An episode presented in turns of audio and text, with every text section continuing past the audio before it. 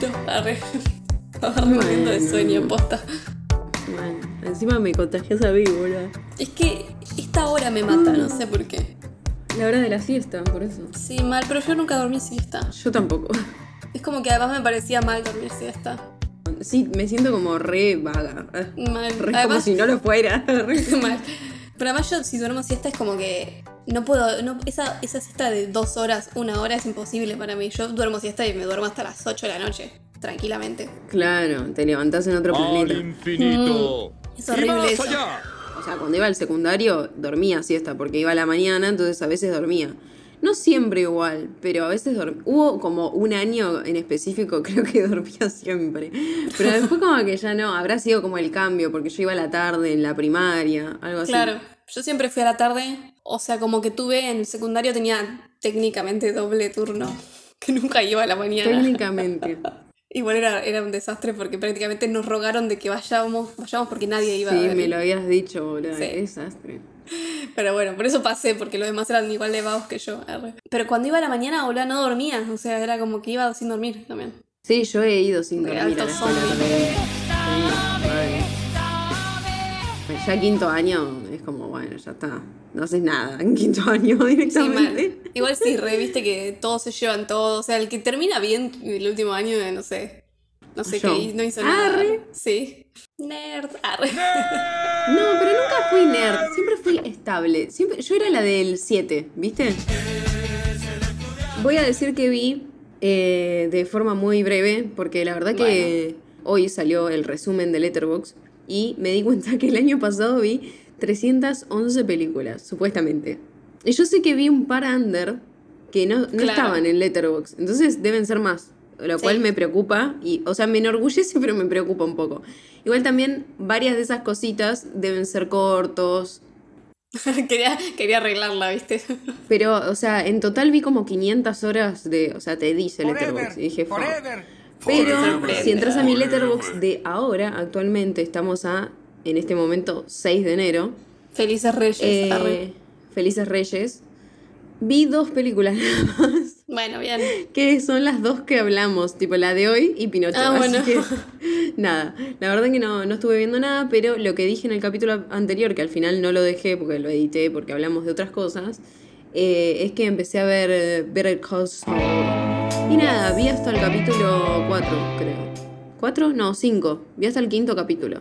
Así que estoy tranqui. Estoy viendo eso ¿Pensás con que, mi padre. ¿Pensás que es mejor que Breaking Bad? No, Arre. basta, no voy a decir eso nunca. Arre, hasta que termine y veo qué pienso.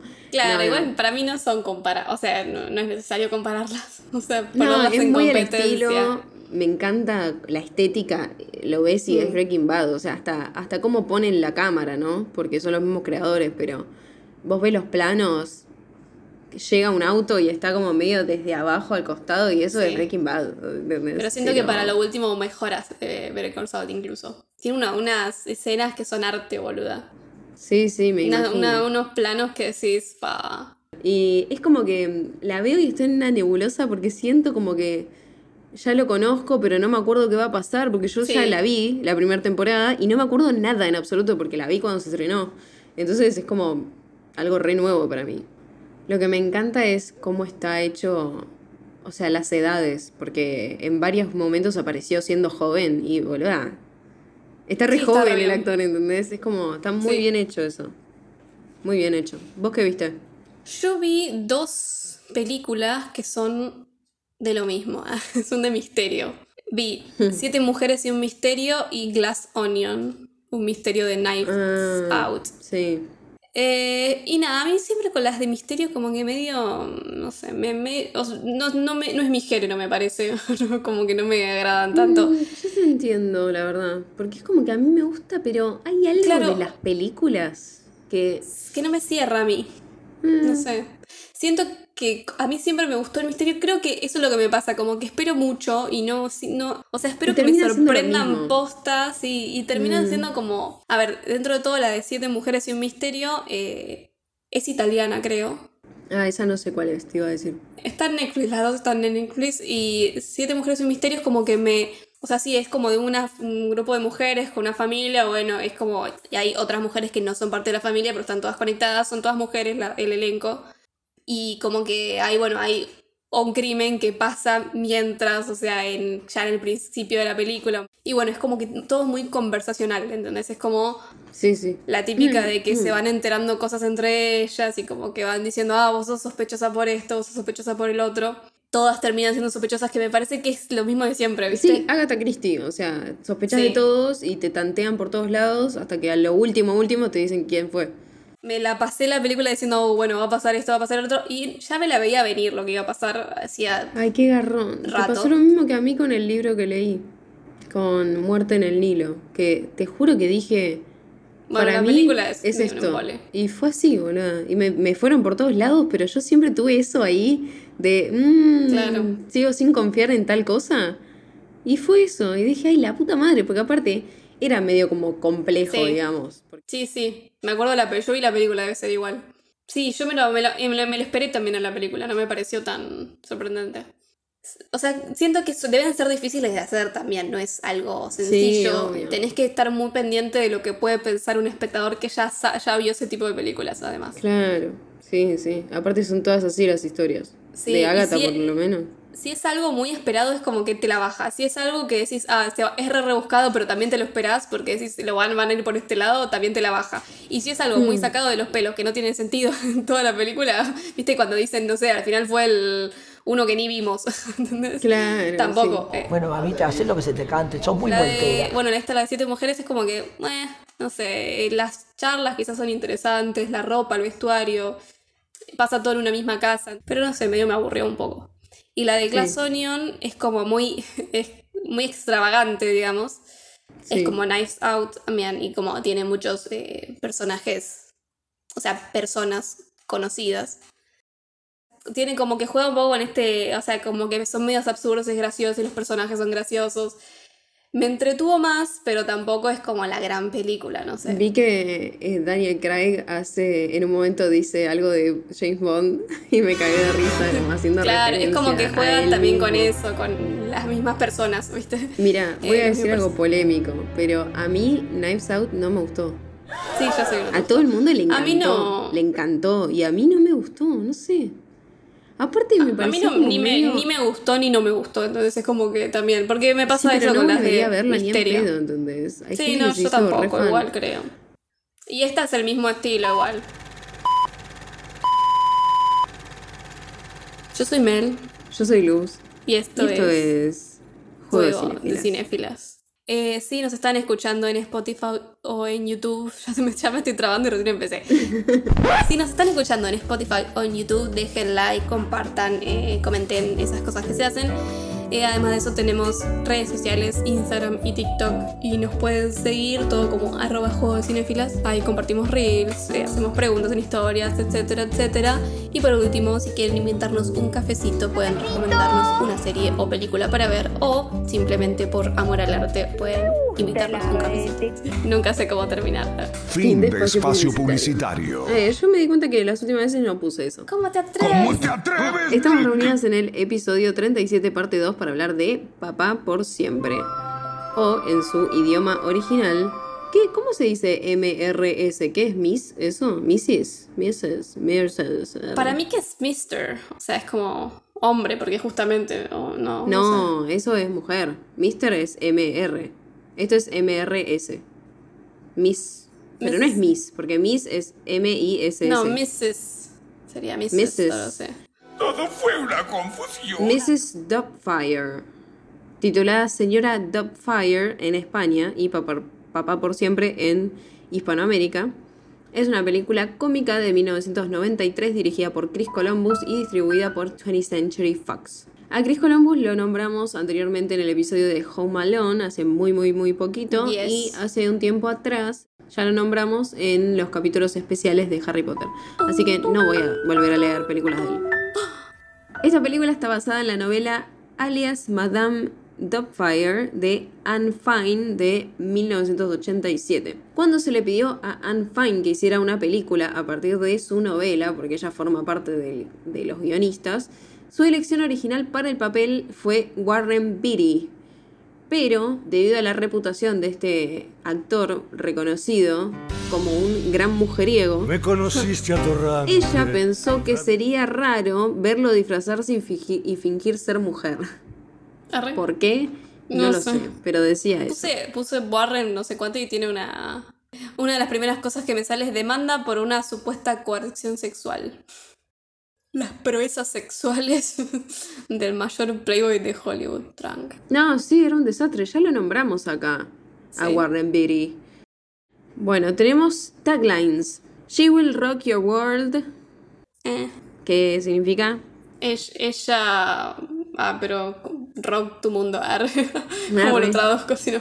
Y bueno, que no sé, te va a dar vuelta el mundo, arre, no sé. Bueno, sí. Eh, she makes dinner, she does windows, she reads bedtime stories, she's blessing in disguise. Ella hace la cocina, ella limpia las ventanas, ¿no? Sí, Eh, ella Lee. ri- lee, read, ella read time story.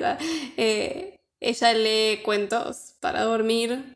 Ella es una bendición disfrazada. la verdad son re chotos los taglines. pero Esos son los ar. Sí, esos dos. Nos, nos, nos defraudó. Lo arruinaron todo gracias a No, Dios. no, lo que me reí con los de Tiburón, en el episodio de Tiburón, ese fue buenísimo. La peli arranca con Daniel Hillard haciéndose... Eh... Ay Dios, no sé hablar. La peli habla... Ay Dios. no sé hablar. La peli arranca con Daniel Hillard haciendo el doblaje de un dibujito animado, porque el chabón se dedica a eso, es actor de doblaje. Es divertido eso. Sí, mal. El flaco renuncia, medio que el jefe lo amenaza también de que lo va a echar, porque empieza a decir cosas fuera del guion. O sea, él está leyendo lo que debe decir un pajarito y en un momento el pajarito está fumando. Entonces él quiere agregar pensamientos al pajarito de que en realidad lo que está haciendo está mal. La, la actitud del pajarito no es que está diciendo, uy, lo que estoy haciendo está mal, Sí. sino que está re en esa. El Sí, sí. jefe lo caga a pedos y le dice, el guion no dice eso, bla, bla, bla, y él dice, no, pero está mal, no es un buen consejo para los nenes. Bueno, él es como re Bueno, es bueno, verdad. ¿viste? Mal. Es verdad, sí, tal cual. Es como que se hace muy el bueno. Demasiado moralista. Sí, ¿no? él es demasiado mo- moralista mal. Daniel está interpretado por Robin Williams. Robin McLaurin Williams fue un comediante, actor y actor de voz estadounidense, ganador de un premio Oscar, cinco Globos de Oro, un premio del Sindicato de Actores, dos premios Emmy y tres premios Grammy. Tranqui. Algunas películas son en 1977 hay un perro. No, eso no es una película. En 1977, Can I Do It Till I Need Glasses, que es tipo un abogado eh, con dolor de, de muelas. o sea, tipo, es tipo, se ve que aparece poquitito.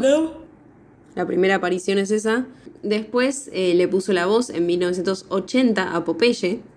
Ah, oh, Es re Popeye, aparte. pom, pom. Claro.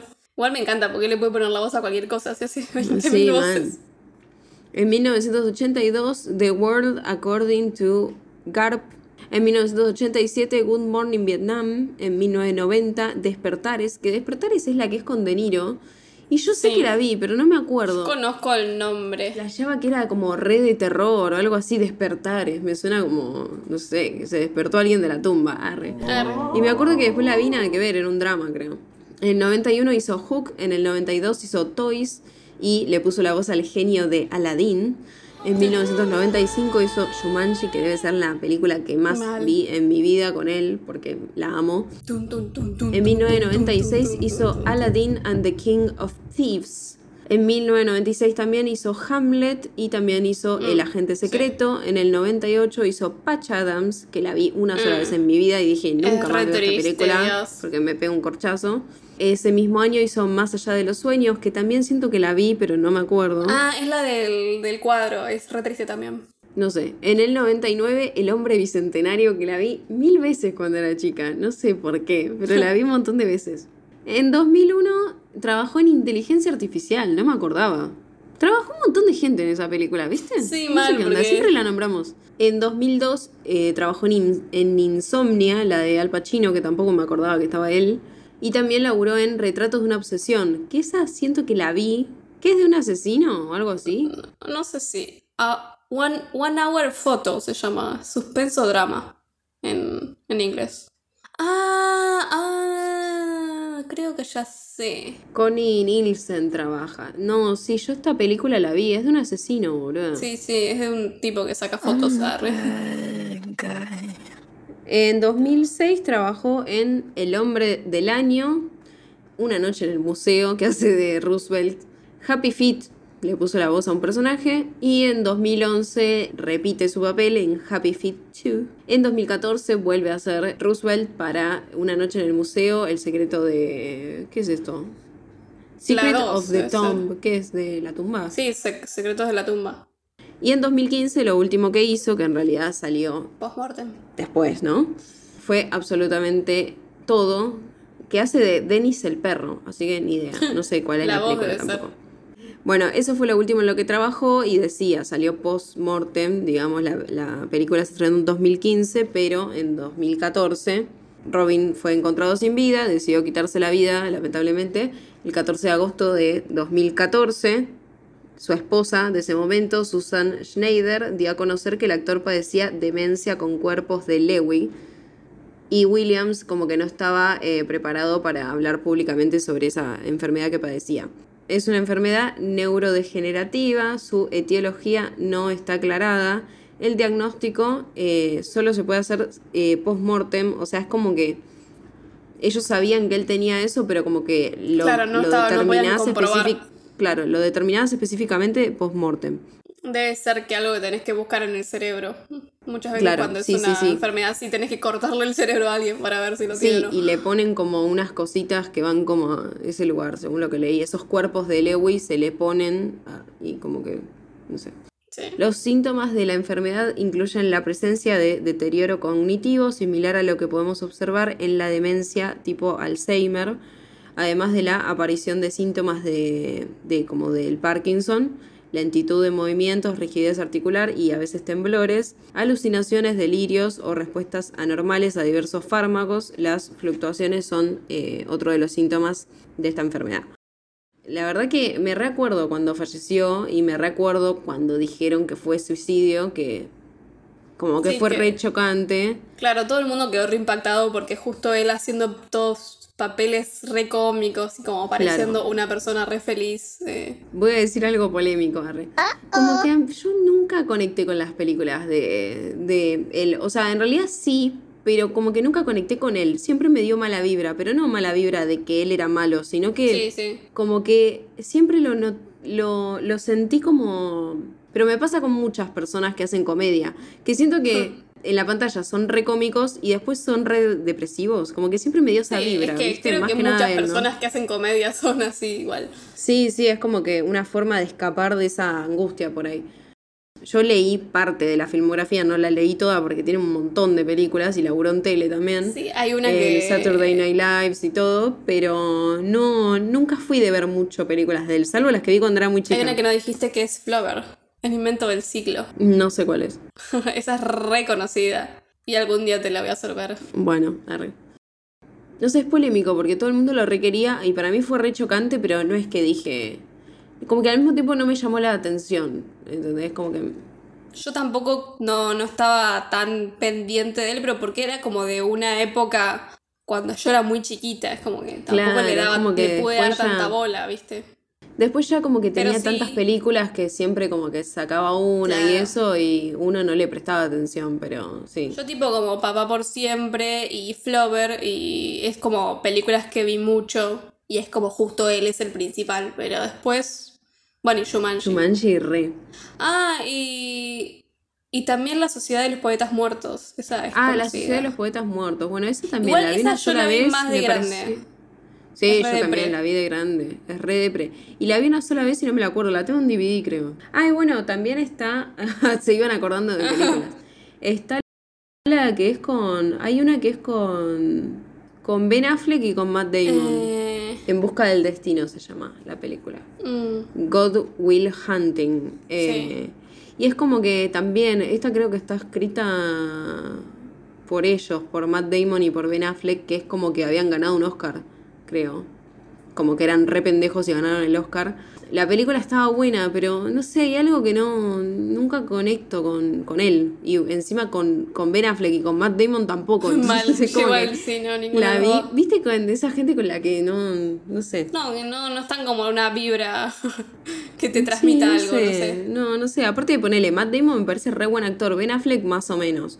Me parece que me gusta más cómo dirige a cómo actúa. A mí Ben Affleck nunca me gustó, pero Ay, sí, no sé, me da una vibra. Ahora, recién ahora me cae como un poco mejor, porque siento que J-Lo lo tiene cagando. arre. siento que no está en ningún lado igual ahora. Es como que. Sí, sí, no, ahora no, que yo sepa, no. Y con Robin me pasa medio lo mismo, como que nunca conecté mucho, como que si bien es un reactorazo, también hace películas que a mí no me, no me interesan, o sea, como esa comedia medio familiar que, qué sé yo, salvo Shumanji, que la amo. A mí las que no me Pero gustan de él son las que son tristes, porque son re tristes las que va a Son estar re tristes. No sé y por qué incluso son tan... las comedias que hace también son muy tristes a veces, Sí. porque esta es re triste en cierto punto. Shumanji es, es re triste porque cuando Sí. él vuelve y no están los papás y es Sí, como re triste que los, los padres, viste, que mueren como medio de angustia porque el nene desaparece. Claro, es como que igual te distraes por todo el... te distraes por todo por lo todo otro, lo pero si te pones a pensar, es como un garrón todo, ¿viste? sí. Ganó el, el Oscar justamente por eh, Good Will Hunting, esta peli que nombré recién, en 1997, pero fue nominado al Oscar eh, tres veces más en The Fisher King, Dead Poets Society, la Sociedad de los Poetas Muertos y Good Morning Vietnam. Bueno, cuestión, volvemos a la película. Él está sin trabajo entonces y medio que va a buscar a los chicos a la escuela, a los hijos. Y los hijos medio que se dan cuenta, dice, ay, te echaron, como que es algo común que lo echan Sí, a él siempre un- o, que, o que renuncia. Es medio un Siempre hay problemas. ¿ah? Los hijos son Lidia, Chris y Natalie. Lidia es Lisa Jakub, que es una actriz canadiense-estadounidense conocida por sus papeles en esta película, en Papá por Siempre, y en Día de la Independencia, que no me acordaba, claro, Día de la Independencia ella es como la hija No, del no que me acuerdo de está ella. loco. Ni el de que está loco. arre. Pero, pero la viste Día de la Sí, Independencia. sí. Hola, soy Y bueno, nada, tiene un poco de carrera, pero la verdad que no es muy conocida, así que... Bueno, Chris es Matthew William Lawrence, es ah, un actor estadounidense conocido por su papel de Jack Hunter en la serie Boy Meets World, que la verdad que no la vi, no tengo ni idea. Pero es conocida la serie igual. Y es conocido por esta película también. No, o sea. Sí, no, mucho no. La más conocida es la Es- más peque, la más Es pequeña. igual. Es igual, es una cosa divina. Es como re tierna, pero al mismo tiempo me genera un poco de violencia, como habla Sí, por momentos, sí, ¿viste? sí. Como que. Porque además te das cuenta igual que es muy chiquita y como que quizás no sabes si está, o sea, está actuando, pero me parece que es como todo más un juego, ¿viste? Claro, Como que siento que, que le habrán hecho un ambiente como para que juegue con Robin Williams también. No, y aparte, la- Robin, que la tenía atada para hacer reír a la gente. o Y sea. la nena hay momentos que te das cuenta que está riéndose de verdad. de lo Sí, que hace sí. La pequeña y más reconocida de los tres es Natalie, que está interpretada por Matilda, arre, Érase una vez una niña llamada por Matilda. Mara Elizabeth Wilson, que es una actriz, escritora, dramaturga, actriz de teatro y de doblaje estadounidense, que saltó a la fama eh, en esta película, porque fue la primera que hizo en Papá por Sí, Siempre, y pasó a interpretar a Susan Walker en Miracle on 34th Street.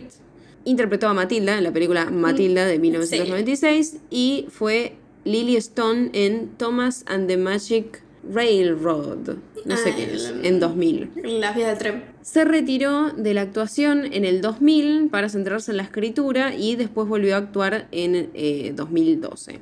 A los 12 años, eh, Wilson se diagnosticó con trastorno obsesivo compulsivo de la personalidad y también se la diagnosticó con ascensor. Con ascensor. Ah, Qué enfermedad más rara. Es una que sube y baja. Y también se la diagnosticó con trastorno por déficit de atención con hiperactividad. En 2015 colaboró con Project You Are Okay. Ah, You Are Ah. Okay. No lo había pensado cuando lo escribí. Ah, ahora Una organización sin fines de lucro cuya misión es ayudar a adolescentes con enfermedades mentales. Apareció en un video para hablar sobre las enfermedades mentales que ella experimentó, incluida la ansiedad y la depresión y el TOC. También habló sobre su historial de enfermedades mentales en el podcast de Paul Will Martin, The Mental Illness Happy Hour. Eh, ¿Sabes quién fue considerada para el papel de Natalie? Llegó a la ronda final de audiciones. Dakota en- Fanning. No, boludo, si Dakota es mucho niña. más. No, pero aparte de Dakota es más, más chica, me parece. Adivina. Natalie Portman. Arre, No, es una rubia. Que hoy en día, creo que ahora está embarazada y tiene como cinco hijos, ¿no? Ya sé. me perdí. El marido es muy gracioso. No sé. Arre. Y ella también. La única que se me ocurre es Kirsten Dunst rubia. Pero Kirsten no tiene No. eh, 20 hijos. No, dije que es graciosa. Arre. Qué mala. No se me ocurre rubia graciosa. Está asociada a la moda por una serie que hizo No, ya está. por no mucho tiempo de su vida. Ahora ya estoy negada, no quiero adivinar. Bueno, Blake Lively. ah, no, ni en pedo lo hubiera pensado. O sea, Blake ni, ni- Lively ni la registré. estuvo-. Eh, volviendo a la película, va a buscar a los chicos a la escuela y es el cumpleaños de eh, Chris, el hijo del medio, digamos. Entonces, él, que es un padre adulto responsable, le dice de hacer una fiesta. Y contrata animales y cosas. Sí, igual es como re Está re mal lo de los animales. Encima me da bronca porque el, el pibe pendejo de mierda arre, le tira como leche en la cara a una cabrita. Y como que la cabrita hace así, tipo. Me re enojé. Ah. Bueno, la o sea, cosa es viste que. está lleno de pibes, pero de distintas edades también. Sí, es como un como cumpleaños, muchas pero chiquitas. no sé, boluda, de la escuela, arre, no sé, no, no de él. Y me encanta la canción, la de Jump Around. Entonces, Jump Around. La cosa es que ellos la están pasando re bien, pero la vecina que es como, es una vieja chota, pero al mismo tiempo tiene razón, porque los bichos le están comiendo las plantas. Yo la banco, yo sería Y esa además vieja. son muchos nenes, es como. Son muchos nenes, mucho griterío. Llama al trabajo a la esposa de Daniel para decirle.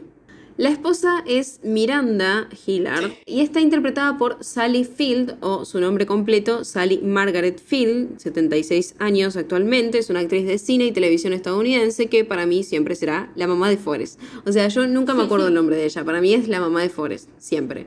Algunas películas son Gidget en 1965, su primera aparición, Civil en 1976, Un lugar del corazón en el 84, El romance de Murphy en el 85, esta película Papá por siempre en el 93, en el 94 Forrest Gump. My name is Forrest, Forrest Gump. Life is a Life box, is a box of chocolate. chocolates, Forrest. You never know what Sí, you're gonna get. más linda esa película, es preciosa. A mí no me gusta mucho. Arre, a mí me encanta. La vi un millón de veces.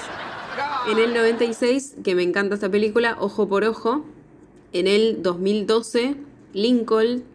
En el 2012 también se une a la familia de Marvel. Arre, no, arre. del, del MCU no. Va, bueno, en realidad no sé si ahora forma parte o no desde que se cruzaron todos los Spider-Man, pero bueno. Empezó a ser la tía May en The Amazing Spider-Man. Ah, claro. Repitió su papel en The Amazing Spider-Man 2, Rise of Electro, en 2014. En 2015, Hello, My Name is Doris. Eh, en 2020 laburó en una serie de televisión que se llama Dispatches from Elsewhere. Ni idea. En 2022, eh, la última película que hizo fue Spoiler Alert The Hero Dies. Y la verdad como que me llama la atención el, claro, el título, como que me intriga verla. Está ¿viste? buena. Y si no muere el, el héroe, arre. Ay, no sé, imagínate. arre. Me encantan esas películas que es como que te plantean algo y vos pensás que lo van a cambiar al final y al final lo respetan y es como...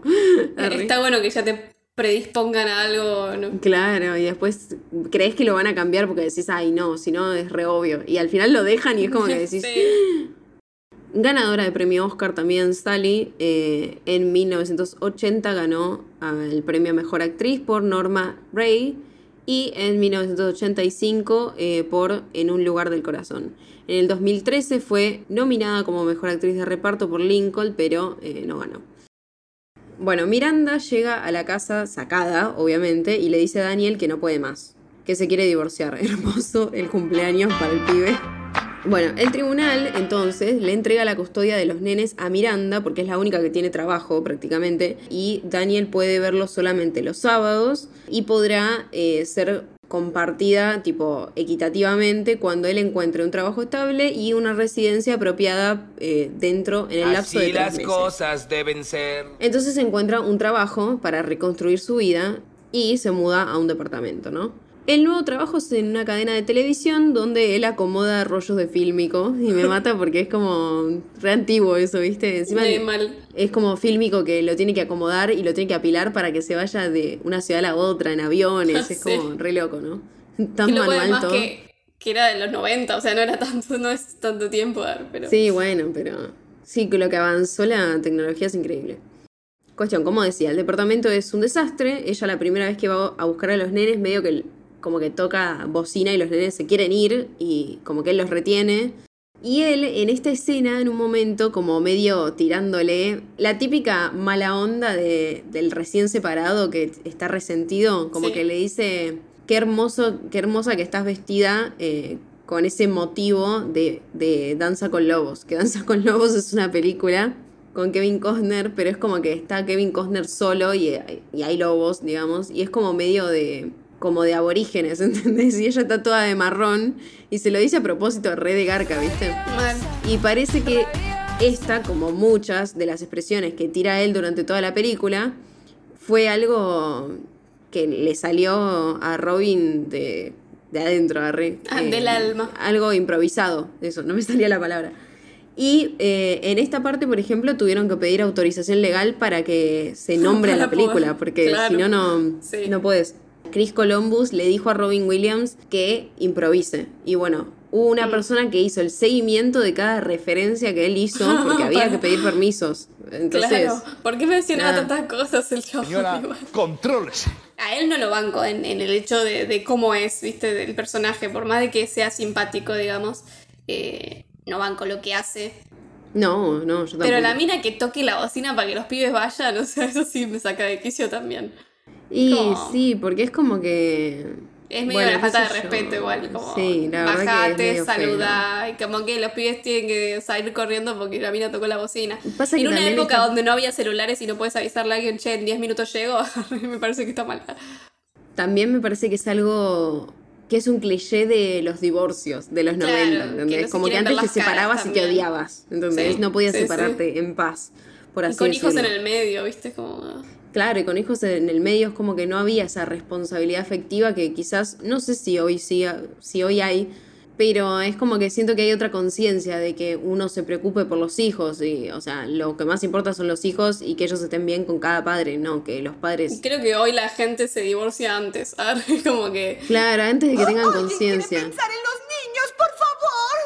Esta película trata específicamente sobre el divorcio, que es algo Sí. que antes era re trágico. Hoy en día sí, ya no es así. Hay muchas entonces, cosas bueno, hay en que esa ponerse en época que, te- también. que quedaron en el tiempo. ah. Sí, obvio. Daniel entonces se entera que Miranda está buscando una ama de llaves para su casa porque ella está trabajando niñera, todo el tipo. día. Una niñera que limpie, que cocine, o sea, todo. Una ama de llaves. Aprovecha Daniel para secretamente alterar el anuncio del periódico, porque ese anuncio lo van a poner, en, o sea, ese anuncio que ella imprimió lo pegan en el periódico así, y bueno, lo puso con otro número a propósito como, para que antes, nadie ah. llame. Claro, ¿no? porque él, en realidad el objetivo de él es que les deje a él los- a los niños, pero ella como dice, no, la- eh, hasta que no arregles tu vida no puedes tener a los pibes más de tal, tanto tiempo, entonces no Claro, los puedes claro, cuidar ella- todos los días. ah. Claro, porque ella como que en un principio dice como, bueno, podría ser que él se haga cargo, pero como que Es lo un ve desastre. tan... Lo ve poco viable porque el chabón es un desastre. O sea, entra a la casa y está todo sucio por todos lados, es un horror. Claro, no sabe cocinar, no sabe hacer nada, y son chiquitos los nenes. Sí, que compre esa comida china. A mí me no gusta sé. el pollo al horno con papas. Entonces, como él es actor de voz, aprovecha esas habilidades y la llama Miranda, fingiendo ser un montón de gente distinta y toda gente como re mala, entre comillas, una que Sí. llama y grita, otra que, que no entiende el inglés, digamos, Sí, o una sea, que le dice- todo mal. Que eso es red. En la película hay mucha cosa con esto de, de transfobia, porque es como, viste, Sí, que re. después que él está vestido de mina, todo, pero que una, una dice. Antes solía ser hombre. Sí, eso. Le dice, ah, vos tenés un nene, ah, qué bueno, yo antes solía ser hombre o algo así, le dice. No, al contrario, le dice tipo, eh, yo nenes no cuido. Porque Ah. yo solía ser hombre, como que le tiene rechazo a los hombres, ¿entendés? Algo así dice. Sí. Eh, bueno, y ella está como retraumada. Entonces, hasta que hace la voz de una señora refinada y como retierna, que dice, según lo que leí, dice dear, dear, cariño. Dear, o- sí, dear. My lo dear. dice 101 veces. Y en un momento se me hizo denso al principio. Sí, en la llamada que- telefónica, justamente, dice Dear todo el tiempo. es basta. medio insoportable. Me Sí, re. Después te cae bien porque es como, como las actitudes de tipo que tiene dentro del personaje de ella. Tipo, como que la vieja que juega al fútbol. Como que Sí. se la quiere levantar el, el colectivero y tiene la pierna toda peluda, ¿viste? Como Sí, esas cosas causan gracia. Pero... Y el colectivero que le dice me gusta lo natural. Y es como, señor, basta. Es un montón. Es un montón. Pero es un montón, o sea, no sé, o sea, cómo está dicho. Lo que pasa es que lo plantea desde un lugar gracioso, pero al mismo tiempo mostrás ese acoso que hay en la calle que sufrimos Claro. todas en algún momento de la vida. Sí, la señora Entonces, grande, imagínate. Siento que toca muchos temas importantes que no están Y porque como son que desde, están desde esa perspectiva son de, de los 90, claro. de los 90. ¿entendés? Como que esta era normal, ¿viste? No es que te lo tocan como para decir, che, esto es grave. Claro, como está mal, pero al menos lo tocan, ¿entendés? Como Sí. siento que hay O sea, como no- lo una visibilizan intención. de alguna forma. Lo visibilizan, tal cual. Eh, Miranda habla por teléfono con la señora Eu- Eugenia, Eu- Eufe- Eufegenia. Es. Ah, debe ser Eufegenia, griego. es rarísimo el nombre, nunca lo había escuchado en mi vida. Sí, es conocido. Igual Dogfire. es. Lo he escuchado otras veces. No, yo no. Y bueno, él saca el apellido de una de un diario, la típica, ¿no? Y es una niñera con acento escocés y que habla muy despacito y todo así. Miranda queda reimpresionada, entonces la invita para tener una entrevista. Daniel, entonces, va a ver a su hermano, Frank, que ya lo habíamos visto antes, porque es como que en un momento Frank habla por teléfono y está la madre en el teléfono diciéndole que venga a visitarme. Y se nota que todos están como alejándose de la madre, que debe ser insoportable. Sí, sí. Frank es artista de maquillaje y me encanta que es re gay, por eso digo que toca ciertos temas, no Sí. los aborda por ahí de la mejor forma, pero como que los toca y lo normaliza también esto, por lo Sí, menos. sí. Eh, como que no es que en algún momento hay como, oh, es gay, sino que tipo es gay y nada más. Al final de la película, en un momento los chicos dicen, o, o él dice, hablando de, del tío de los chicos, dice el tío Frank y la tía Jack. O sea, la tía Jack, dice. No dice el tío Frank y el tío Jack. Ah, la tía Jack. eh, Dice la tía Jack por el novio de Frank, digamos, ¿no? Y, y como que me llamó la atención porque dije, bueno, qué claro, sé ni yo. me, es- ni me di cuenta. Pero lo busqué igual y parece que tía Jack fue a propósito porque lleva el nombre de un personaje, del personaje principal de uno de los programas favoritos de Robin Williams, que se llama The Aunt Jack Show. O sea, es como la tía Jack, el, el show de la tía Jack Ah, de mira. 1972.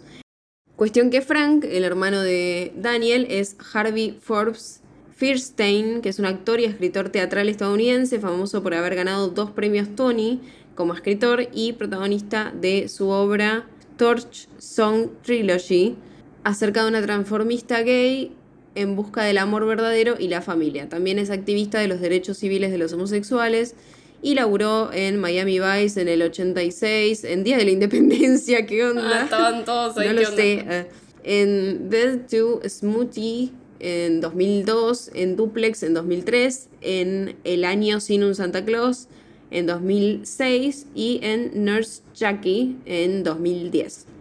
Y Jack, la tía Jack, es Scott Allen Capurro, Capurro, Re loco el Capurro. apellido, Qué buen apellido. Capurro. Capurro. Gaturro. arre.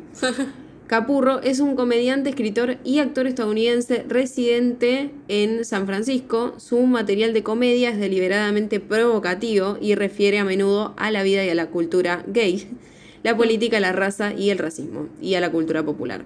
Y la verdad que eh, laburó en dos películas nada más por lo que vi, es comediante, pero debe ser como de stand-up y esas cosas. Laburó en esta película, en Papá por Siempre en el 93 y en el 99 nada más y nada menos que en Star Wars Episodio 1, Random. pero le pone su voz al personaje de Bid Anud, no sé quién es, pero yo como que no tengo tanto registro de Star Wars, me gusta pero... Frank y Jack entonces lo maquillan y lo ayudan a convertirse en la señora Dopfire. El maquillaje para el aspecto de la señora Dopfire tomó cuatro horas y media más o menos para aplicar. Eso es lo que me gusta igual de esta película. eh, de que te lo hacen re natural el hecho de que él se lo pueda sacar y poner todo el tiempo. Y uno que Es sabe, imposible. o sea, antes cuando no sabías, te lo crees. Pero Sí. uno que sabe ahora de cine un poco más, decís, eso tío, es tres, Es tres horas por mínimo de aplicación, no te puedes poner en un minuto a otro. No es una máscara y listo. eh, sí, aparte es buenísimo, porque se pone la máscara, encima es látex, o sea, el látex ese, esa, es obvio que lo tenés que maquillar alrededor. sí, lo tenés algo, que pegarlos. O sea, por más de que. Además, eh, creo que viste que no es. Ah, bueno, igual ya lo vas a decir, pero como que no es una sola pieza la real. No, son como, como seis, creo. Sí. Seis partes. Y esa es se como toda una pegar. máscara que se saca y se pone. Que se ¿viste? saca y se pone. Es re Se pone una máscara, la, pelu- la peluca y el traje. Claro. Parece que eh, Williams más tarde eh, relató que solía caminar en San Francisco vestido y maquillado como la señora Yo Dogfire lo re haría igual. a propósito Re. para ver si lo reconocían y no lo reconocían y que una vez entró a un sex shop y se compró un dildo. amo, Re, re, sorprendente. El personaje, Miss Doubtfire, fue interpretado por primera vez por Robin Williams en un espectáculo de Andy Kaufman que hizo en el Carnage Hall. Eh, parece que Williams fingía ser eh, la abuela de Kaufman. ah, bueno, y no lo tengo anotado, pero en esta película, durante la película, él como que tampoco salía de personaje en los cortes Claro. y decía que Chris Columbus era el hijo. Oh. Aparte se nota que se llevaban súper bien ellos dos porque como que Chris le dejó hacer lo que quiso prácticamente. Y como que dice Igual que era Robin como- Williams también en ese entonces ya era conocido. Sí, y ya Chris era no era conocido. tan. Porque No, si Chris, Chris- con mi pobre angelito en los 90 fue que Claro, más claro. de. de Sí, sí, 93, recién no ahí no la pegó. tanta. como que Chris Columbus tenía mucha expectativa en grabar cada escena porque no sabía que iba a ser eh, Robin. eso es es muy loco eso, igual. porque es el director, boludo, tenés que Mal. saber. O sea, Es como el que guión- era un espectador más. Claro, el guion siempre fue el mismo, pero como que sí, era tan lo dejó a él que haga lo que sea. Y otra cosa que leí es que Robin era re exigente. Y eso también me da como esa vibra, que era re exigente y que si Mm. Sí. a él no le parecía que la escena estaba bien, la hacía, pero 50 veces. Claro, lo he escuchado en otras partes. Y eh, qué que paja decían eso. eso. de él. Sí. Bueno, entonces, eh, obviamente Miranda la contrata a la señora Doubtfire después de una gran entrevista. Los nenes al principio como que se resisten un poco a la autoridad de ella porque como que ella los manda a hacer la tarea, todo lo que tendría que hacer como padre. El otro Eh, un boludo. Porque el otro era un boludo, tipo, no Arre, le ponía ni un límite. Lo que él empieza a darse cuenta por qué la esposa le Sí. pidió el divorcio, ¿entendés? Como Sí, que él sí. al principio no se hace cargo de nada, como que ella es una bruja, ¿entendés? Y no es así. Él es un pelotudo. Daniel logra eh, habilidades entonces para mantener la casa en orden, eh, empieza a cocinar y demás, que es buenísima la primera vez que intenta cocinar, Ay, que que quema se le todo, se le las queman las tetas. tetas. Y me encanta porque pide a un lugar súper caro y como que ahí todos dicen, wow, esta mujer Sí, es sí. tipo, wow. Prepara con, Como, con aparte la dice, mesa. aparte dice tipo comida gourmet y le sale un huevo la comida. Y el que no tiene plata, además. Cuando se le queman las tetas, dice como. eh, mi primer día como mujer y ya tengo hot flashes, que sería como cuando le viene la menopausia, ¿viste? Sí. sí, igual sí, porque la edad arre. Así mal, igual ya, ya la a esa altura no te viene arre. Empieza a limpiar y todo. Sí, los nenes la aman. Y los nenes la aman, que al principio no la quieren. Incluso me da mucha ternura la nena más grande porque está como Sí, re la com- asquerosa. La Y la compra con lo de la comida. Same, arre. Tengo hambre. Y aparte es como la hermana mayor, tiene que dar el ejemplo, ¿viste? Sí. Pero bueno.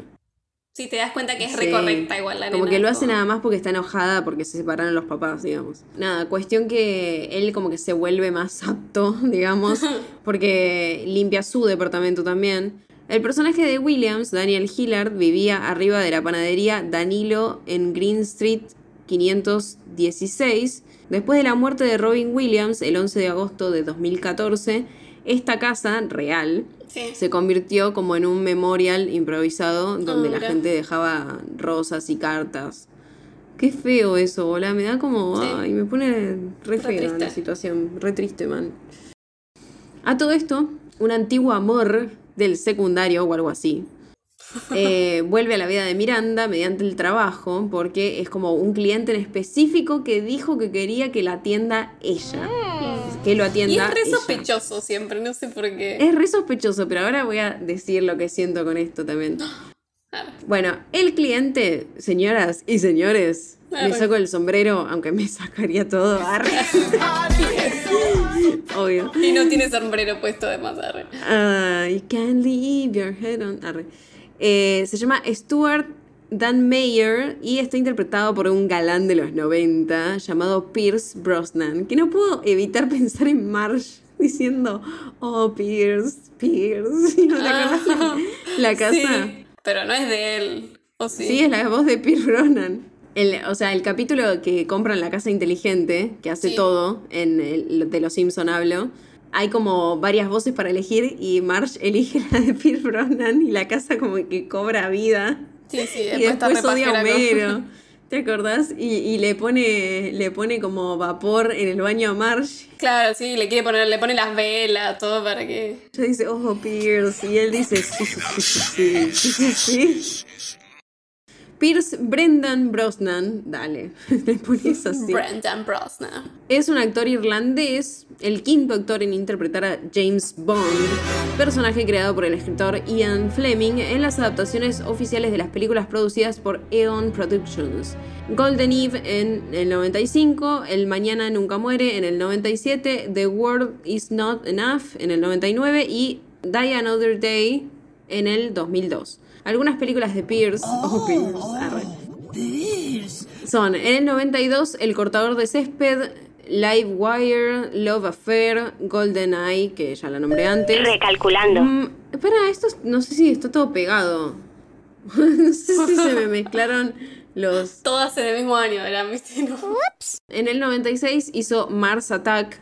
En 1997 hizo Robinson Crusoe. En 2005 The Matador. En 2006 Seraphim Falls. En 2007 Butterfly of a Wheel, On a Wheel. Y Married Life. En 2008 hizo Mamma Mía. En 2009 hizo The Greatest, The Ghost Rider, Peter Jackson and the Olympians, The Lighting Thief, ni idea, Remember Me. Eso que dije, 2009. Bueno, tengo mal los años, perdón. En 2010, creo, ah, fue el narrador de Oceans, que es un documental re lindo. Me encanta ese documental. En 2018 hizo Spinning Man y Mamma Mía, Here I Go Again. Ahora sí, Here I Go Again, porque es la 2. En 2021 me había olvidado eh, que es el rey, me encanta que es el rey, el padre del príncipe estúpido de Cenicienta. Que todo el mundo la rebardeó, la que, está, la que es con la cantante esta, ¿cómo se llama? Con, ah, Camila Cabello. Y como que la hicieron mierda, sabía. pero, o sea, para mí es como más de lo mismo, obvio que ya me aburrió Claro. Cenicienta, pero como que no está mal tampoco, no rompan los huevos, tampoco, Ah. ¿qué esperas? Una obra maestra, bueno. En 2022 fue The King's Daughter y lo último último, también en 2022, fue Black Adam.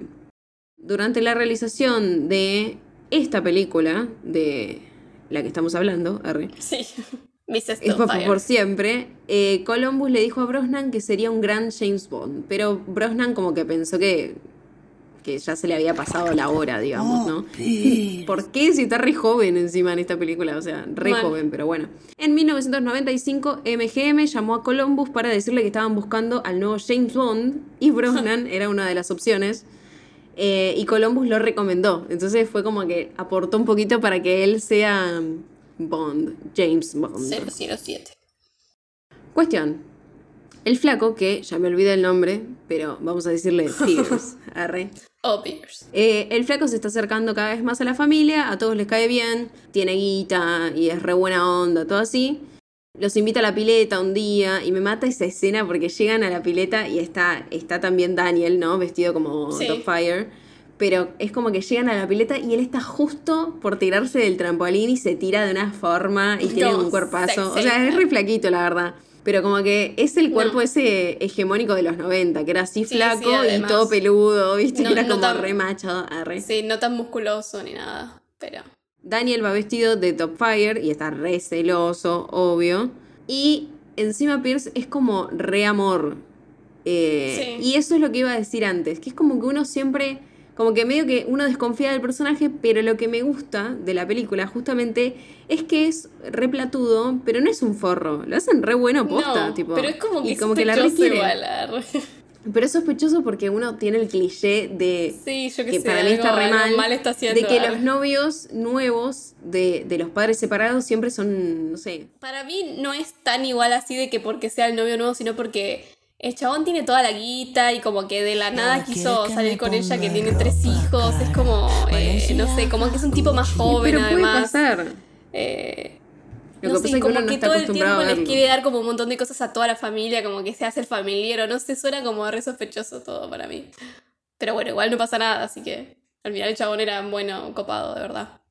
Iba a decir, está eso como en Juego de Gemelas, viste que como que la nueva novia del papá es una bruja. ¿entendés? Bueno, pero ella es una reforma. Bueno, ella es una bruja igual, pero como que está eso de que siempre los nenes tienen esa perspectiva. Sí. Y con, y con esto no pasa y, y de hecho vos decís, bueno, la va a cagar en el preciso momento en el que se encuentra con uno que es un conocido de él, así de plata también, y como que le dice, ¿qué onda que está saliendo con esta mina que tiene tres hijos, vos teniendo Sí. hijos y encima de otro?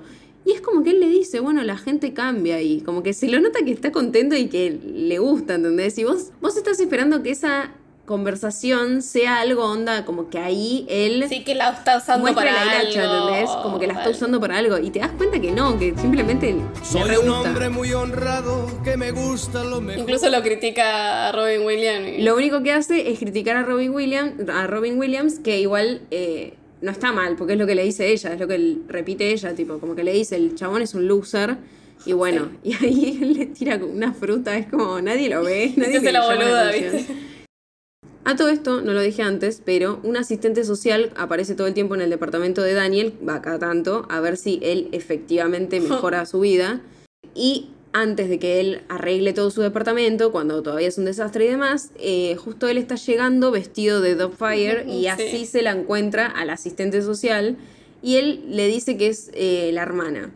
Igual, bueno. Y me encanta porque después ser. podría ser, obvio. Sí, viste que le dice que La misma cara. tienen los mismos ojos. Y después la chismosa del asistente social va y se lo cuenta a Miranda igual, porque Miranda Sí. le dice, digamos, a Fire no sabe que es, que es él, pero como que le dice tipo, ay, sí, esta me dijo que está con una mujer y que la mujer es mucho mayor. Es como, tipo, como esos celos de, Claro. de ex igual, ¿viste? No sí, sé sí, meteando ahí. la primera vez que vemos que el asistente llega y se, se lo cruza a él vestido de Fire es como que es la primera vez que lo vemos hacer los dos papeles al mismo tiempo a él. Y la verdad Sí, que, que, se Robin- cambia. Que es eso, es que uno lo ve tan increíble. natural. eso No, de sí, que tiene se como ponga que la tiene máscara, que se saque la máscara, que hace esto, que. se pone, se saca la máscara, habla como que tiene una conversación consigo mismo, o sea... Y bueno, y es buenísimo que se le cae la máscara por la ventana. Y que se pone la, la crema del. Y se de pone la, crema de la torta en la cara como que es una cosa facial y después se le cae y la vieja se lo pone en la cara. Es como, ay Dios.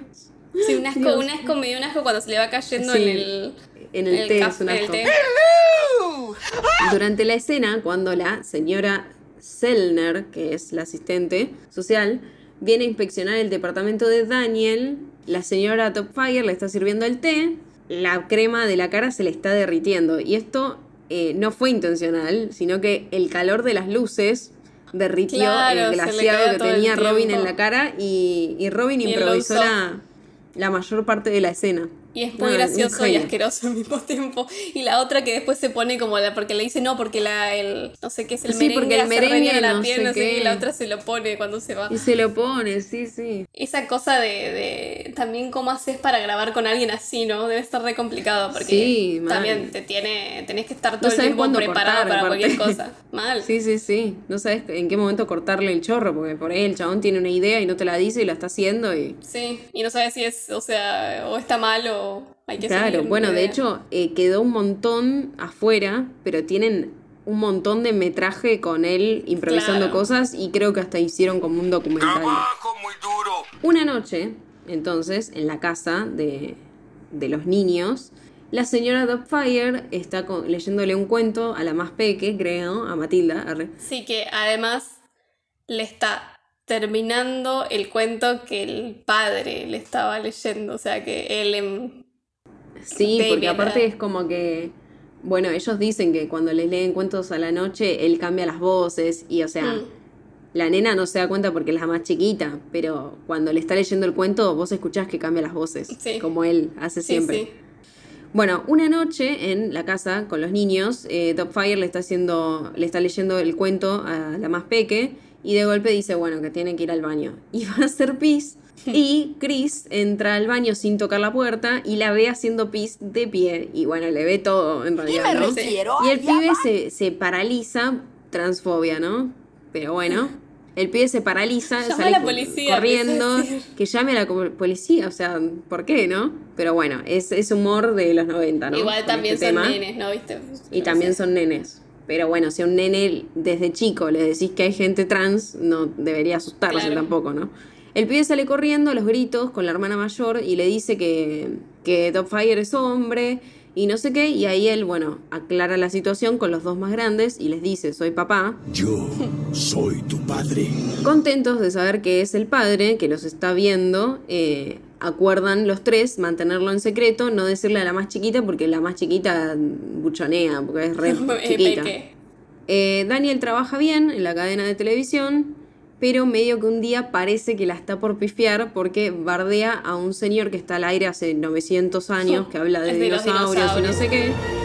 El señor es William McLeod Newman, el actor, que trabajó en muchas películas, Squirm, Brew Baker, The Postman Always Rings Twice, Ah, esa la nombramos eh, antes. Fearless, eh, For Love of the Game, Devil in the Flesh 2, eh, Shadow, Dead Riot, también estuvo en televisión, The Doctors, en The Tick, en Days of Our Lives y en My Name is Earl.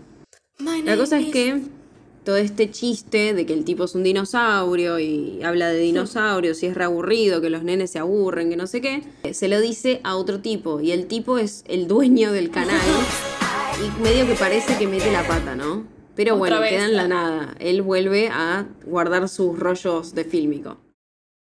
La cosa es que un día a la noche se pone a jugar con los dinosaurios y le pone voz a los dinosaurios y el dueño del canal está ahí también, aunque él no se dio cuenta, y lo ve eh, haciendo toda esa performance. eh, y le dice que le encanta lo que hizo, que es como re divertido, no sé qué, y le dice de tener una entrevista tipo de trabajo, pero en un lugar, tipo que vayan a comer a un lugar, a un restaurante. Un recheto. A un restaurante re cheto. Ese mismo día cumpleaños la ex, Miranda. Y Miranda le dice a la señora Dogfire que la acompañe en la cena porque ella es parte de la familia. Mm. Cosa que me parece re lindo también, ¿no? Porque es como que siempre está eso de, bueno, la niñera es la niñera, ¿no? Acá es como que ya dice, vos formas parte de la familia. Está muy bueno que ya como desde el principio eh, lo que le dice la arena grande, que es por, por lo que la convence quizás también, es que le dice estás haciendo re feliz a mi mamá, nunca la vi sonreír Sí. así, y es como re tierno. Porque es en serio, la mina, es- la mina estaba viviendo para el orto con el tipo. Claro, es como, como que es re tierno eso, pero al mismo tiempo es re triste para él, porque, o sea, te sentís Sí, re mal, vos sos el marido, estuviste Sí, 14 incluso, años y incluso es él terrible. dice, ah, es como que antes nunca estuvo así de feliz, como que el chabón creo que le dice algo así. Y ella le dice, no, no, no tengo recuerdos de verla así de feliz, terrible. es re triste, sí. Para mí está feliz por Pierce, arre, por Pierce, arre. La parte final de la película porque el lugar en el que Miranda va a festejar su cumpleaños es exactamente el mismo restaurante en el que él tenía la entrevista. Claro, él que la, intenta la invita a cancelar Pierce. Claro, la invita a Pierce, que es platudo, obvio. Entonces él intenta cancelar alguna de las dos cosas, pero no puede zafar de ninguna, primero porque Que es una película para ella, primero porque es una película, Esto es segundo porque real. ella está desesperada, porque la mina venga, porque es el cumpleaños, porque es una integrante más de la familia y como que dice, bueno, si estoy haciendo este papel tengo que ir. quiere ir porque también ella va a estar con él, con el, con Pierce. Entonces es como que quiere. Ella quiere ir a hacer quedarlo mal. Aparte se renota durante toda la película, Pierce siente que ella es mala onda con él. Y es raro, porque es un Además amor con todos menos todo, con porque él. le dice cosas re graves también en momentos. Sí, sí, sí, sí. No puede zafar de la entrevista laboral tampoco porque el tipo el del canal es tan solicitado que no tiene Claro, espacio hasta tiene- dentro de dos tiene meses. esa oportunidad. Es mucho más complejo, pero se repite esto de hacer los dos papeles al mismo tiempo, casi. Lo que pasa es que se tiene que cambiar eh, de ropa, que no tiene ningún sentido, pero No tiene ningún sentido, pero es re. me- eso es lo que me parece que esta película como que refluye la forma en que lo hace, como no sé, Sí, toda, sí, la, sí, sí. No, no te paras a pensarlo. toda la dinámica de que se mete al baño de las minas como vestido de, de mina y le Y dice... sale como tipo y. Creo lo- que a una que estaba en el espejo le dice buen día, después se cambia y sale como chabón y la otra Sí, se queda sí, así. es muy como graciosa, que toda la historia, todas esas secuencias están muy buenas. Bueno, toda esta escena es hiper graciosa, como estamos diciendo, porque encima él en cada mesa, como que toma algo, pero en- el tipo no para de pedir whisky, entonces él se agarra un pedo para 80. tienes el ron. y va al baño todo el tiempo a cambiarse y demás. Durante la escena del restaurante, en un momento que él ya está re en pedo y está vestido de Dogfire, se le caen los dientes en, en la copa. Bueno, Sí. eso el elenco no sabía que Robin lo iba a hacer, porque fue improvisado. Entonces las reacciones fueron genuinas. ¿Viste que, que Es muy bueno Matilda, la más chiquita, se caga de risa? Esa Sí, es los, posta, los es tres nenes natural. también se ríen. Sí, sí. No, y se nota, se nota que están todos cagados de risa. Encima Pierce la- lo, lo ayuda a Sí, sacarle me los dientes. eso. Es como re Y después se todo. salpica los, los dientes, los sacude Sí, y se los dice, sacude ay, en sí, la sí, cara. lo salpica y se lo salpica en la cara. Y Pierce, Pierce con cara de orto es muy gracioso también. Como que él se remantiene en esa postura de... Eh, habla bien de todos los actores ahí porque es como siguen en la improvisación de Robin Williams y tienen que adaptarse a eso y bueno, Claro. tienen que reaccionar tiene como que seguir reaccionaría cada uno de sus personajes. y los demás se tienen que reír. Y... Cuestión, en una, el tipo de la tele pregunta por qué tiene lápiz labial, porque claro, él está en pedo, va y viene, se cambia todo el tiempo, se Sí, olvida de sacarse se el maquillaje. olvida. Entonces le dice, ¿por qué tenés lápiz labial? Y él como que dice, una camarera lo agarró y que ya se que sí, conocen que era y una no sé novia y que no se podían sacar las manos de encima y el viejo Y baboso le dice no viejo tendrá pa- una amiga. Claro, como si yo fuera a aceptar, boluda, o sea, qué asco. Es que además, o sea. que, o sea, ¿qué tenía que ver? Viste que era la ex, Sí, está bien, sí. bueno, podría haber pasado, pero Aparte es como que se caen bien por eso de que era como una reunión laboral y empiezan a hablar de minas, entonces como que Sí, parece re re, hombre, ¿sabes? re de hombre mal, re de machito de los 90.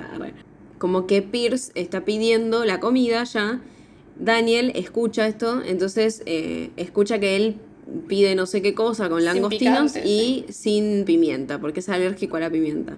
Y como él está re en pedo y no piensa Y en- lo en odia. lo- sí, como lo odia y no está, y está en pedo y no piensa en lo grave, se mete en la, en la cocina, porque ya está en cualquiera, y le tira pimienta al plato de Pierce. Claro, y me mata esa la naturaleza en cómo agarra.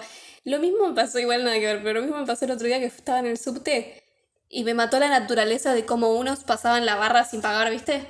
Sí. Pero una mina hizo tum, tum, tum, pasó. Yo dije, a mí no me saldría, yo me pondría, o sea, es como. Yo me pongo nerviosa si lo hago, sí. Bueno, y eso lo que, a lo que iba es eso, de que la naturalidad con el que el chabón se pone, o sea, como Mrs. of Fire se pone como el, el delantal, entra, Sí. le pone, además en una cocina que es siempre todo re caótico, y te Sí, das cuenta que nadie que- sospecharía, porque no actúa Y aparte sospechoso. lo miran raro, pero nadie dice nada porque No. él actúa tan natural. Bueno, cuestión le pone pimienta en la comida Pierce y el flaco es alérgico a la pimienta. Entonces, después de eso, él, saliendo de la cocina, se confunde y vestido de Dogfire se sienta en la mesa con el jefe de la tele, eh, digamos. Y además hablando como él, o sea, con su voz, entonces. Y además hablando como él, entonces como que le dice, te, lo- la puedo ayudar en algo, le dice el viejo. Y como que él le dice, y le habla re normal porque está con un pedo para 80, Sí, tipo, ya sí, no ya entiende sí. nada. Porque el, el otro pedía whisky cuádruple, ¿viste? No, claro, y en, ni- y en la mesa con la...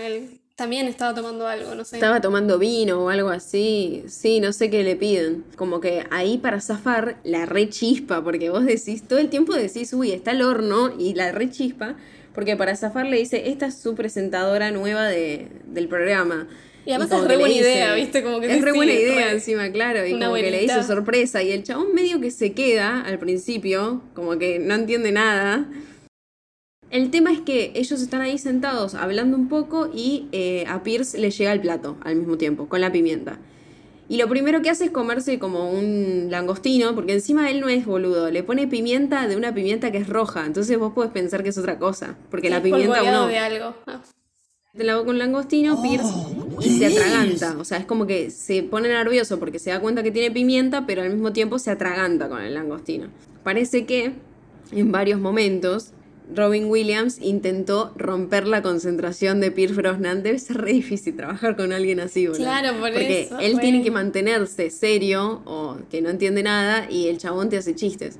En el momento en el que, en el que él, eh, en el que Brosnan se está atragantando con, con el langostino, como que él seguía haciéndole comentarios sexuales, porque es como que hay toda una escena en la que se quedan solos en la mesa y como que le dice, che, ¿y ¿cómo venís? ¿Cómo vienen de sexo? Mirá que le hiciste esto, esto y esto, y es como re desubicada la Sí, vieja, sí, la digamos. vieja, nada que ver. Es nada que ver, parece una señora re correcta y de golpe le empieza a decir, le hiciste tal y tal cosa y como que Pierce se re queda. Encima me mata que le dice, no, porque viste, tenés que estar acorde a la competencia y como que le dice competencia. Pierce como que parece que se asusta como que ella está con otro. Sí, sí. Y él le dice, sí, lo que tiene en la habitación es como un martillo, como que tiene un dildo que hace no sé qué cosa. Y tipo, es como que la cara, y la cara de Pierce es terrible porque el chabón se re mantiene serio, Claro, yo no podría, no- yo me mal, cago de risa. Porque no sabes que viene eso. Aparte que viste que ta, ta, ta, ta, ta, no para Sí, de no hablar para. Robin. Y Es se le ocurre terrible. cada cosa. O sea, La señora Topfire lo ayuda, entonces lo que le hace es la maniobra, no sé hablar. Entonces lo que le hace es la maniobra de Heimlich, que es esa como que te agarran desde atrás y te apretan la panza para que eh, escupas lo que te claro, como atragantaste. con lo que pulsa el aire rápido porque haces un movimiento rápido. Claro, y bueno, como que lo hace un montón de veces y no puede, Pierce se está reatragantando, pero finalmente escupe el camarón. El tema es que el, el movimiento que hace eh, y el esfuerzo que hace es tan brusco que se le sale la mitad de la cara Sí. prácticamente. Entonces ahí, como que los nenes dicen, uy, los nenes grandes, que ya sabían, la más chiquitita dice, Daddy, muy tierna. Y ella entra en cólera totalmente Sí, es porque que dice sí. todo el tiempo su... Es que sí, ya la Es que rebancamos sí, a ella. Re, re. O sea, O se- sea, ahí es ya todo- se revela es que... como re tierno, pero está todo re mal. No, está todo re realidad. mal. Todo el tiempo fuiste vos, le dice ella. Y Miranda se saca a los gritos. Aparte, otra vez, feliz cumple. Pobre. Siempre los cumpleaños ahí son re trágicos, boludo. Y como que bueno, se lleva a los nenes, sale corriendo. Stuart eh, acepta las disculpas de Daniel, que le dice perdón por lo de la pimienta, pero bueno, después lo salvó. Pues sí, como En la siguiente audición de custodia, Daniel dice que cumplió con los requerimientos que le había dicho el juez antes, eh, y el juez como que simpatiza con Daniel, pero eh, se siente perturbado y como que esto también es bastante transfóbico porque como que da a entender que el tipo se conmovió con todo lo que hizo él para estar cerca de los hijos, pero al mismo tiempo como que dice que no es, es riesgoso que los nenes estén cerca de él. Y me suena que es por esto de que está vestido de mujer. Sí, puede ser. Sí, sí. Eh, entonces me suena medio raro todo eso, no lo dicen en específico, pero eh, claro, igual suena también lo raro, puedes interpretar y con encima- que el chabón, o sea, también es un es engaña, o sea, es como Claro, toda es una engaño, mentira, sí, sí. entonces. y encima le ponen las visitas supervisadas por una asistente social, entonces es como re chocante porque Sí, o es, literal como re grave. es re grave porque es como si el chabón fuera un, no sé, un asesino, boludo. Eh, De hecho, él en un momento dice, me toman como si yo fuera, no sé, un pederasta. Claro, igual como- también eh, al mismo tiempo infringió la ley. Claro, y sí. Aparte le infringió zarpado porque era solamente los sábados y él los ve todos los días. Pasa el tiempo y sin la señora Topfire, Miranda y los nenes están como re bajón. También ella se da, empieza a apreciar todo el cambio de él, ¿no? Porque dice, Sí. el chabón está ordenando O todo, sea, me no, tuvo la no casa fue la manera, pero... Hizo que, claro, no fue la manera, pero hizo que los nenes le hagan caso. Empezó a cocinar porque al principio hace eso de comprar la comida hecha, pero después empieza a cocinar. Porque Sí, cocina se fija- langosta, que me suena que debe ser re difícil. Mal. Nunca hice langosta, ni, ni comería tampoco me da como cosa. Tenazas. Sí, pobre, tenaza. hubiera deseado así. Bueno, luego eh, se sorprenden al descubrir que hay un programa infantil nuevo que se llama La Casa de Eufegenia, arre, no me sale el nombre, en la cual Daniel está como la señora Topfire. El programa es un éxito y empieza a emitirse eh, a lo largo del país. Otra cosa que eh, también me daba pena era que cuando dije van a reemplazar al viejito, el viejito qué onda, pero, pero lo meten, lo meten al viejito como el cartero y yo tipo, lo "Ay, mismo, bueno". le afanó, le afanó la... Mientras le den trabajo, todo bien. arre. De tantos años. Miranda visita a Daniel, entonces, eh, después de la emisión del programa, eh, va al canal y como que admite que las cosas estaban mejor cuando él estaba involucrado y eh, llegan a un acuerdo para dividir la custodia, ¿no? Y en una, como que le dice a los nenes, bueno, eh, vengan conmigo, que van a conocer a la nueva niñera, están todos re del orto, y abren la puerta y está él, ¿no? Y es el Eh, papá. Porque aparte ella siempre se siente mal en la corte cuando le dan solamente Claro, los yo sábados. la ¿viste? apoyo a ella, la verdad.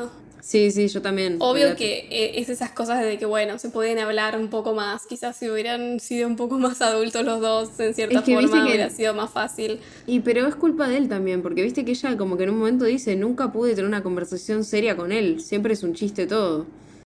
Daniel se lleva a los nenes, entonces, y me encanta ese detalle también de que ella le dice, ¿querés pasar? Y él le dice, no, no, espera afuera, como conociendo su Más lugar y sabiendo que ellos están separados. Mientras Daniel espera afuera y los nenes están eh, agarrando sus cosas y demás, ella escucha que en la tele sale el programa de la señora Topfire, entonces eh, se lo pone a ver y justo le llega una carta de una nena que dice que los papás se separaron y que está triste eh, y que ¿Qué no sé puede qué, hacer para juntarlos? qué puede hacer para juntarlos y él como que lo que responde no es algo para juntarlos, sino justamente para que la nena que escribió se sienta bien con la separación, o sea, como diciendo, si hay amor, no, no sí, hay ningún problema. tierno, le o dice sea, como que hay todo tipo de familias y que... Sí, que hay familias que tienen, que, que son creados por los tíos, por los abuelos, que un papá vive en un estado y una- la mamá en el Y otro. dice que a veces los papás eh, se llevan mejor estando separa- eh, viviendo en otras casas, en casas diferentes, que viviendo juntos. Sí, sí. y que por más de que, no se buen la a película. ella. Es como re. eh, todo esa última, ese último texto para mí es re tierno, es re lindo. Sí, sí, es re tierno, re lindo y como que tiene una re buena enseñanza. Qué hermosa porque- enseñanza.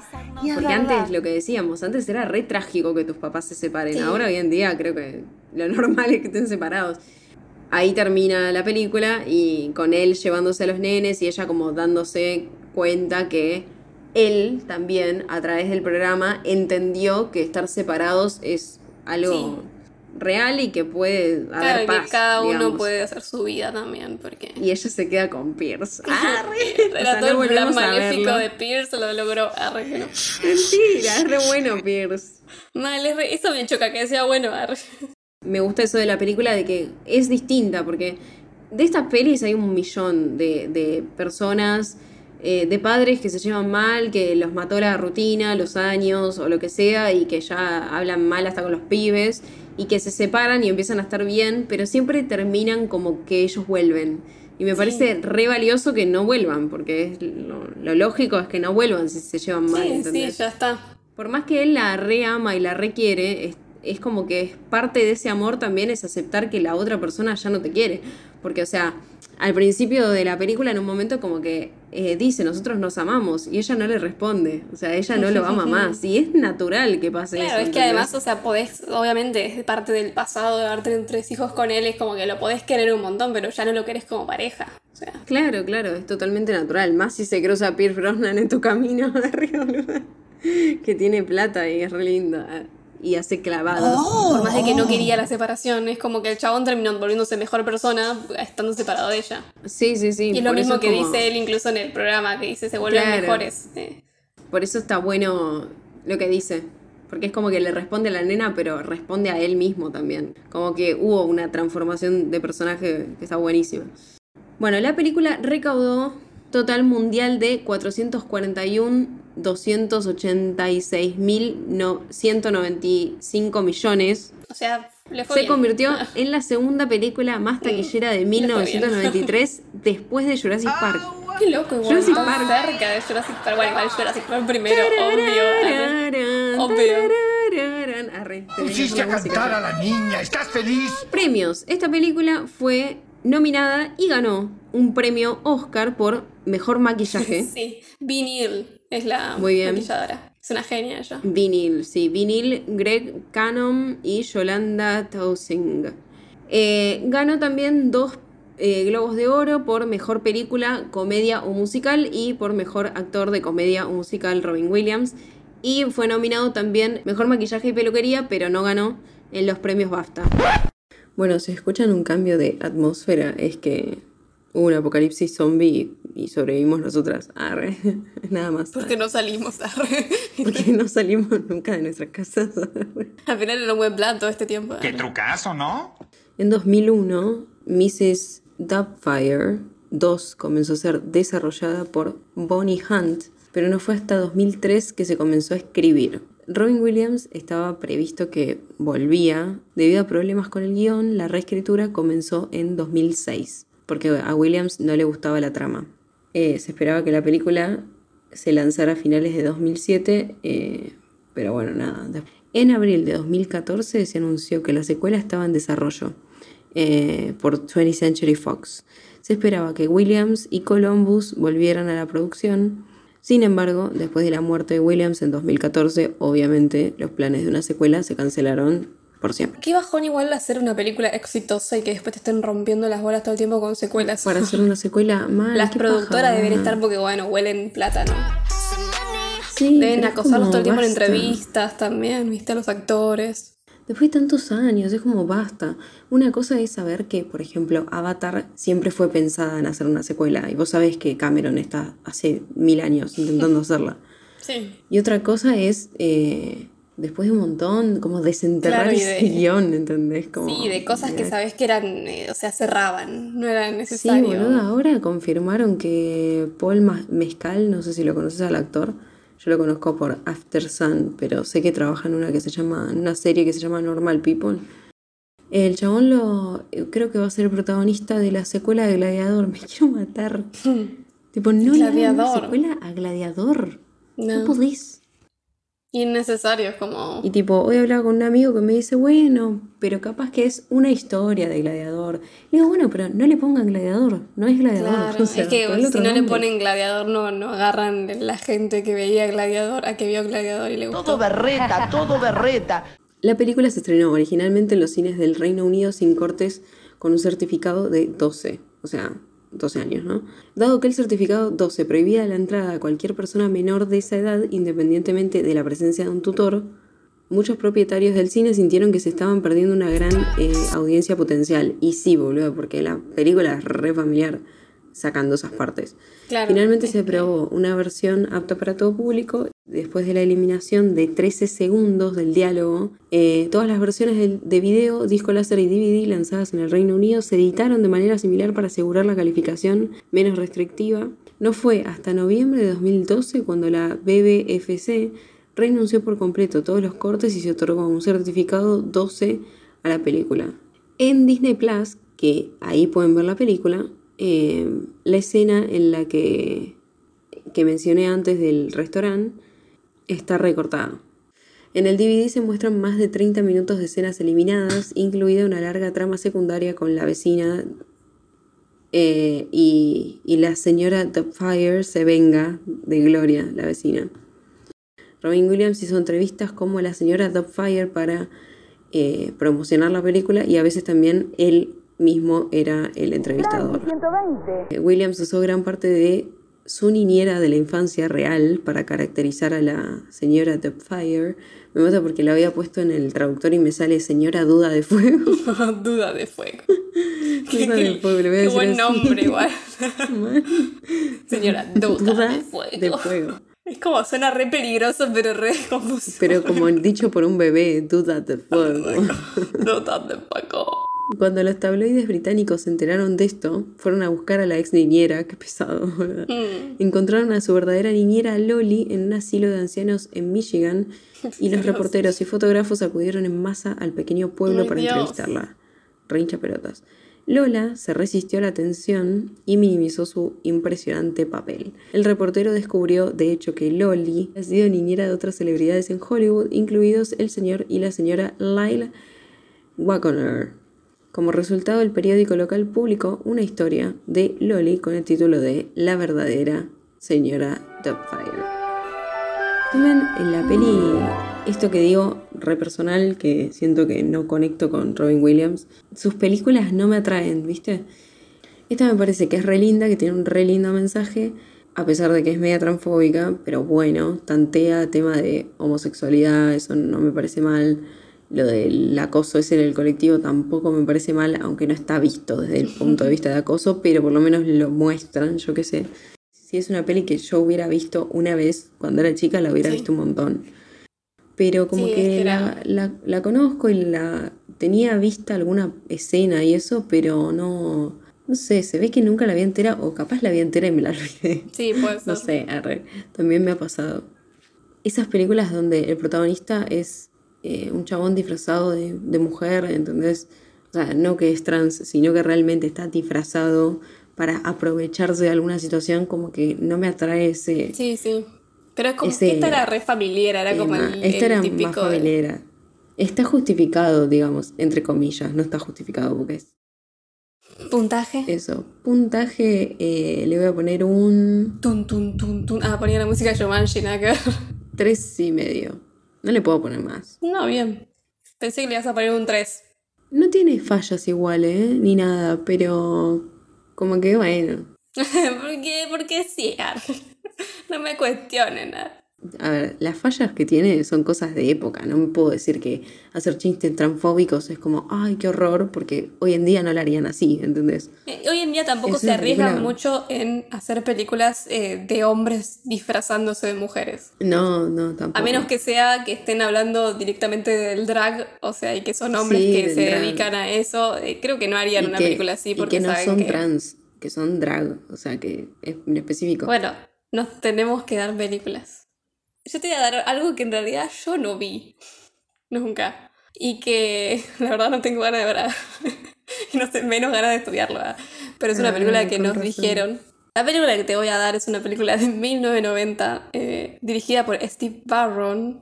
Es, de- es la adaptación de una serie de televisión y cómics de acción-aventura estadounidense y se llama Teenage Mutant Ninja Turtles o Las Tortugas Ninja.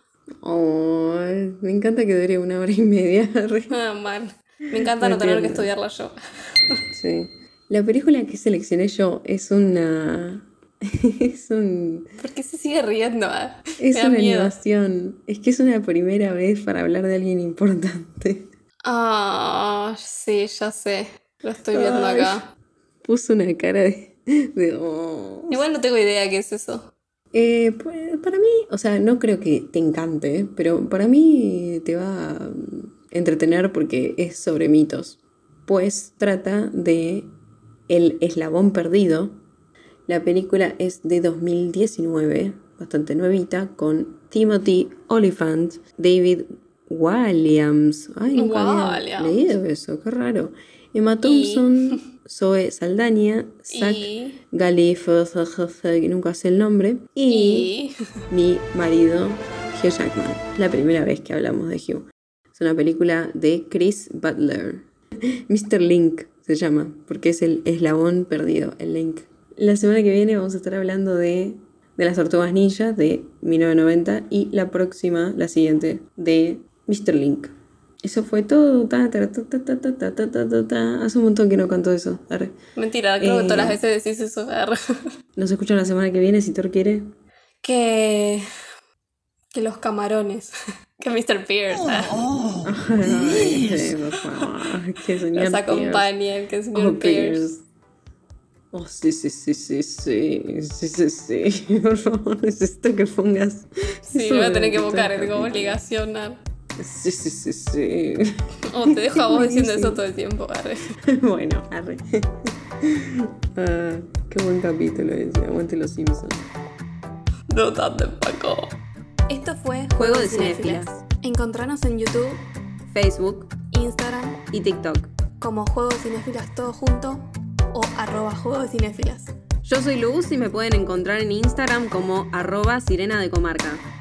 Y yo soy Mel y me pueden encontrar en Instagram como arroba m.rem con doble E en rem. Nos encontramos la próxima semana.